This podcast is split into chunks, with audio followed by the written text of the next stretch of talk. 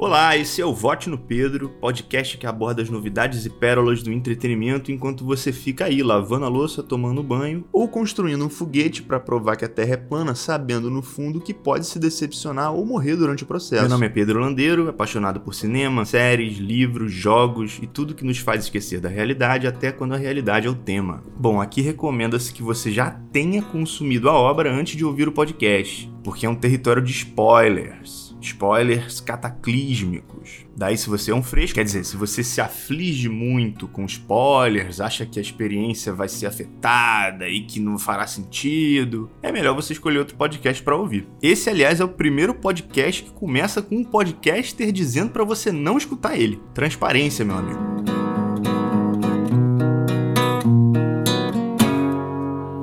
Eu tinha uma professora de roteiro que, quando ela indicava um filme pesado pra turma, ela falava assim: esse aqui é um engove antes, um engove depois, hein? E nesse filme eu esqueci de tomar um engove e me fudi. Vai e Veja é uma obra soviética de 1985, dirigida por Ellen Klimov. Foi um filme que saiu durante as mudanças políticas trazidas pela Glasnost e pela Perestroika. E o que, que é isso? Personagem de anime? Não, são reformas políticas introduzidas na União Soviética que culminaram com a abertura econômica da Rússia e, consequentemente, com o fim da Guerra Fria. Glasnost é um termo usado na Rússia desde a época do Império, na verdade, mas durante o período soviético foi adotado pelos opositores do regime como um slogan. A palavra Glasnost pode significar abertura, transparência, isso era uma coisa muito questionada dentro e fora da União Soviética. Em meados da década de 80, o Glasnost foi adotado pela situação junto com a Perestroika, que também era um movimento de reconstrução econômica utilizado no governo Mikhail Gorbachev. Meu russo é hollywoodiano. Nesse contexto de reconstrução e transparência é que Vai e Veja surge, e esse filme aborda um dos períodos mais sinistros da Segunda Guerra Mundial, quando a Alemanha nazista ocupou territórios da Bielorrússia e deixou mais de um milhão e meio de mortos. Sinistro é um número impossível de conceber, mas seu Klimov faz você pelo menos tentar, o que pode ser bem perturbador. Premissa: depois de desenterrar um rifle, um jovem camponês chamado Fliura se une ao movimento de resistência soviético e vivencia a face mais crua da guerra. A premissa desse filme podia ser só Fliura vai e vê Assim como no episódio do Berberian Sound Studio, é importante deixar um aviso para os que estão ouvindo sem ter consumido a obra ainda. Esse não é um filme para você ficar assistindo de bobeira com a família num sábado à tarde. Vai ver, já é uma obra pesadíssima que tem a intenção de gerar desconforto. Não é recomendável para qualquer pessoa, tem gente que fica muito impactada com esse tipo de coisa. E aqui o bicho pega de verdade, maluco é bem diferente do Berberian. Aqui é um filme de guerra cru. Ele tem até um lance meio autobiográfico. O diretor viveu algumas situações retratadas aqui, então não é à toa que algumas cenas pareçam muito verídicas. Pensa bem antes de assistir, mas saiba também que é um filmaço. Ele lida com questões morais muito interessantes, tem uma cinematografia poética e crua ao mesmo tempo. As atuações em determinados momentos parecem te botar num documentário. É um filme que você sente o cheiro, é sinistro. Além de ser o marco da cinematografia soviética muito importante para a história do cinema desse país. Vai e Veja foi nomeado ao Oscar de melhor filme estrangeiro na época que ele foi lançado. Isso para quem é anti-Oscar não quer dizer absolutamente nada, mas é um fato. Bom, Dados os avisos, vamos seguindo. Flyor H. eu pesquisei esse nome aí no Google Tradutor e eu tava chamando esse moleque de Fliura até agora, até o momento da gravação. Mas é Flyora e é maravilhoso. Com certeza você já conheceu algum Flyora, só que com A. Esse aqui é o Flyora com Y mesmo, tipo Fly mesmo, tipo HM2 do Pokémon, que é a pior referência do mundo para falar desse filme. Flyor H. é uma criança que colhe um fuzil da Terra. Essa é uma das primeiras imagens de Vai e Veja e já dá para perceber o uso poético da cinematografia para contar a história. Quem dá vida ao protagonista é Alexei Kravchenko e esse maluco com certeza deve estar traumatizado até hoje por causa desse job. Diz que ele fez cena até sob efeito de hipnose nesse filme. É muita treta. Através de Flyora, o filme apresenta pra gente uma geração de russos que cresceu relativizando o medo, romantizando a guerra e a morte uma geração desprevenida com relação aos horrores do campo de batalha. O protagonista tem tem o desejo de se juntar à resistência soviética como quem quer entrar para uma aula de violão, sem a menor noção do que pode acontecer. Nem com o desespero da mãe dele ele consegue mudar de postura sobre a ideia superficial que tem da guerra. Ele tem 15 anos também, né? Não dá para esperar muita coisa, o moleque é muito novo. Ele tem a mesma ideia de muitos outros personagens da cultura pop. O pensamento de que é preciso lutar pela sua pátria porque isso te coloca num lugar de honra. Essa mensagem é muitas vezes plantada por uma propaganda governamental em busca de recrutamento. Nos Estados Unidos teve muito isso, né? com o tio Sam. O próprio Capitão América é um personagem que contribui para propagar esse pensamento. Em Vai e Veja, essa ideia romântica da guerra vai ser mutilada na nossa frente durante duas horas de uma tal maneira que assim que você terminar de ver esse filme, você não vai conseguir fazer nada além de ficar olhando para a tela da televisão durante uns 30 minutos em choque. E não tem nem crédito para você ficar ouvindo uma musiquinha. É só você, no escuro, absorvendo o filme. Tu vai ficar uns 4, 5 dias pensando na cena da vaca, na cena do celeiro, vai sentir um peso do caralho no peito, vai achar que tá com depressão, vai acender três incensos, marcar cardiologista. Flyora chega no acampamento da resistência e se vê num lugar do qual ele não faz parte. Tem uma cena que o fotógrafo tá organizando todo mundo para foto, que inclusive é um plano bem icônico desse filme, né? O pelotão russo todo junto. E o fotógrafo percebe Flyora, coitado, vestido num terno, no meio de um monte de mujique despreparado. Tinha acabado de chegar no rolê. O rifle que ele leva é maior do que ele, quase, do tamanho dele. Só pelo figurino você nota que ele não faz parte daquilo, apesar de querer muito. Pouco tempo depois, o moleque finalmente tem o primeiro contato com a devastação da guerra e é um tapa na cara sem precedente. Nesse momento, já se percebe o legado que Vai Ver já deixou para o cinema. Depois das explosões do bombardeio ao acampamento, a gente escuta um chiado e o som fica abafado. Eu realmente não sei se isso começou nesse filme, não sei se Apocalipse Now já tinha feito algo do tipo, mas esse artifício do chiado depois foi usado amplamente em outros filmes de guerra. E por diretores fodas assim. O Polanski faz isso no Pianista, acho que o Spielberg faz isso também no Resgate do Soldado Ryan. O departamento de som do Vai e Veja é espetacular. Filme de guerra tem isso, né? Tem uma convenção que filme de guerra tem sempre um puta som do caralho. Só que aqui o som, ele vai além de uma simulação realista do campo de batalha. Ele quer te causar sensações. E é horripilante, tem umas músicas assim que causa uma agonia bizarra. É importante dizer que Vai Veja é um filme com interpretações e discussões infinitas, muito por causa da poesia imagética que ele trabalha. Algumas composições visuais ficam muito subjetivas, tem coisa que você precisa pegar um contexto cultural para sacar, ou você pode ser também muito burro para entender as metáforas visuais, que é o meu caso, mas no geral ele é bem claro nas mensagens que quer transmitir. Aqui se trabalha um dilema parecido com o de Luke Skywalker, inclusive, quem diria. E o Kravchenko é bem parecido com o Mark Hamill também, se você fechar o olho. Loirinho, cabelo de cuia, cheio de dente na boca. Procura uma foto dele aí, Aliex Kravchenko. Foda pesquisar esse nome, né? Não faz o menor sentido. Procura por Flyora, F-L-Y ORA. Faz essa comparação. Tem algumas semelhanças, vai dizer que não. Depois que você termina, vai e veja, a primeira coisa que vem na cabeça é que ele deixa claro que numa guerra não existe vitória nem para o vencedor.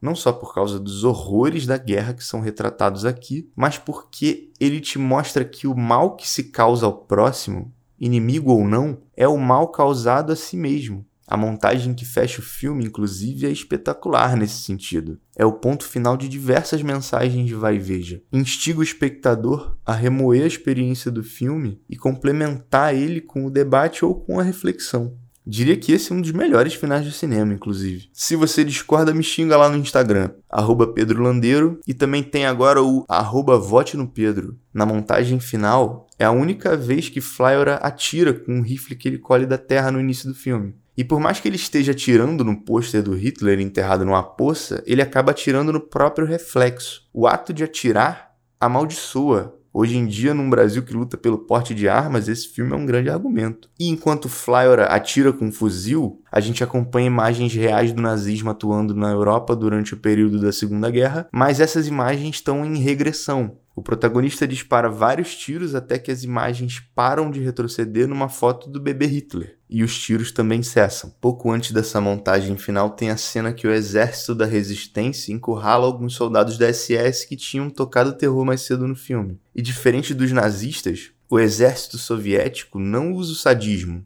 não ri do sofrimento do inimigo. E o diretor deixa claro que ali também não tem nenhum santo. Os soviéticos chegam a ameaçar os nazistas, fazem uma pressão psicológica ali, mas aí entra uma das mensagens centrais de Vai Veja. A piedade, a misericórdia, compaixão, até pelo inimigo mais desprezível. Jesus Cristo pensou nisso antes do George Lucas, tá? Antes que alguém venha reivindicar aqui a originalidade de Star Wars. Quando a montagem coloca Flyora de frente pro bebê Hitler, ele para de atirar porque se depara com a linha que ele não pode atravessar para não se tornar o inimigo. É a mesma coisa com o Luke e o lado negro. Eles não podem se entregar para os desejos de vingança. No caso de Vai e Veja é menos romântico, claro, mas é a mesma lição moral. Flyora se tornaria aquilo que aprendeu a abominar se continuasse atirando depois de perceber a imagem de um recém-nascido, independente do mal que ele representa. Ele conservou a empatia apesar da raiva e do sofrimento. O garoto e os soviéticos sabem que, mesmo com todas as ideias nocivas, o nazista ainda é um ser humano. Eles têm família, eles já foram crianças. É complicado pensar dessa maneira enquanto o Brasil é tomado por uma onda neofascista, mas é verdade. Apesar de você querer socar a cara de nazistas e comemorar a morte deles, você precisa colocar na sua cabeça que o nazista, mesmo não reconhecendo determinadas raças e etnias como seres humanos, é um semelhante é muita treta. O universitário brasileiro jamais conseguiria conceber esse pensamento, ainda mais de faculdade pública. Abraço, Jones Manuel. É legal porque o fuzil de Flyora também pode ser interpretado como uma dádiva daquela terra, como se fosse presente da mãe Rússia para o moleque, um amuleto de coragem. Tanto que depois da cena do celeiro, a fatídica cena do celeiro,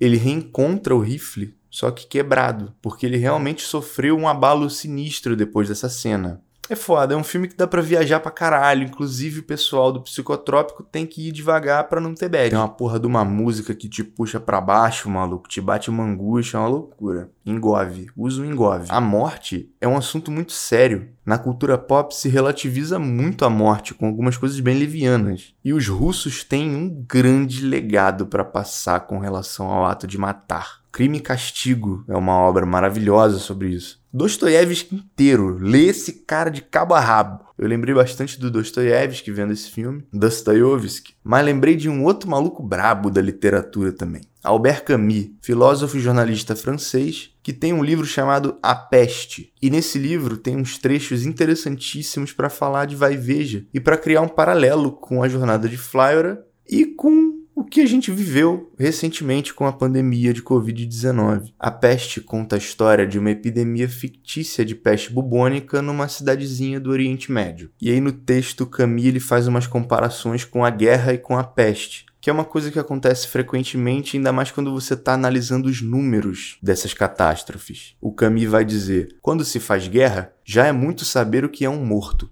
E visto que o homem morto só tem significado se o vemos morrer, 100 milhões de cadáveres semeados ao longo da história esfumaçam-se na imaginação.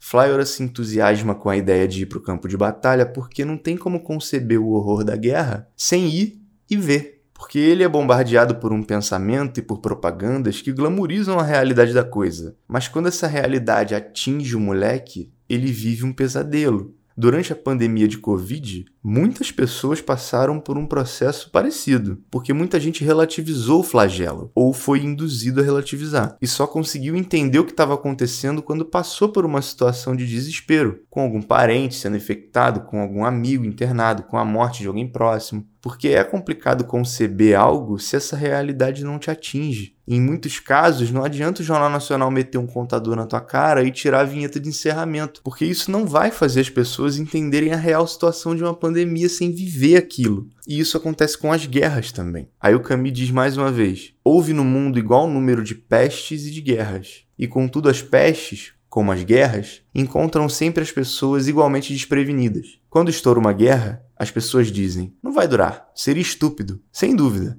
uma guerra é uma tolice, o que não a impede de durar. A tolice insiste sempre, e nós a compreenderíamos se não pensássemos sempre em nós.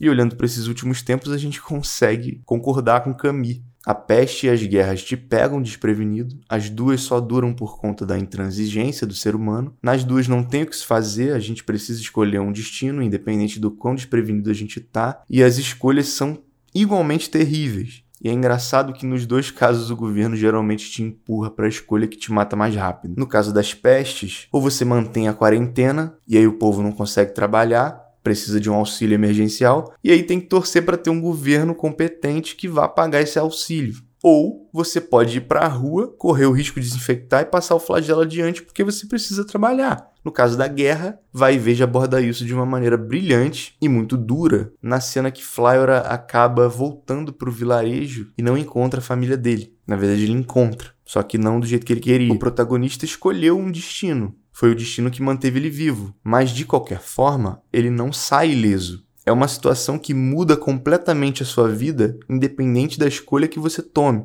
Na guerra ou na peste, não tem para onde correr. Sua vida muda e ponto. Infelizmente, é difícil para o ser humano conceber a gravidade dessas coisas antes que elas atinjam ele diretamente. O individualismo do ser humano deixa a gente cego para algumas realidades e às vezes faz a gente se colocar acima do próximo para realizar os próprios desejos. E nessa brincadeira, as guerras e os flagelos duram mais do que deveriam.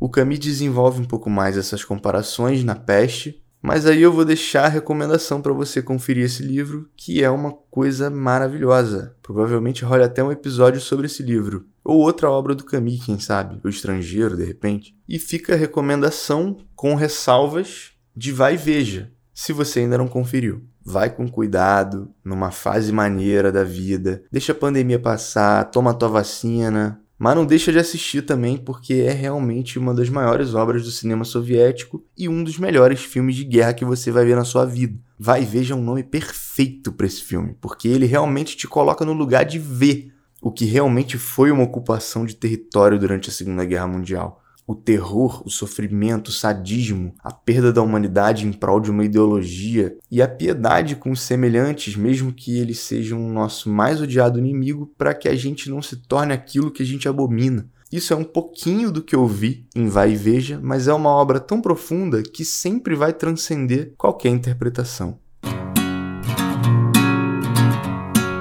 É isso aí, chegamos ao fim de mais um episódio. Achou uma merda? Achou maneiro? Então, se achou maneiro, clica aí no botão de seguir para você ser atualizado toda vez que eu lançar alguma coisa nova. Se você ficou puto com alguma coisa que eu falei e quer me ameaçar de morte, meu Instagram é @pedrolandeiro, pode ir lá me mandar sua mensagem de ódio à vontade e aproveita e me segue. Se você tiver alguma sugestão de resenha, me manda por esse mesmo Instagram que eu vou dar uma lida. Até a próxima.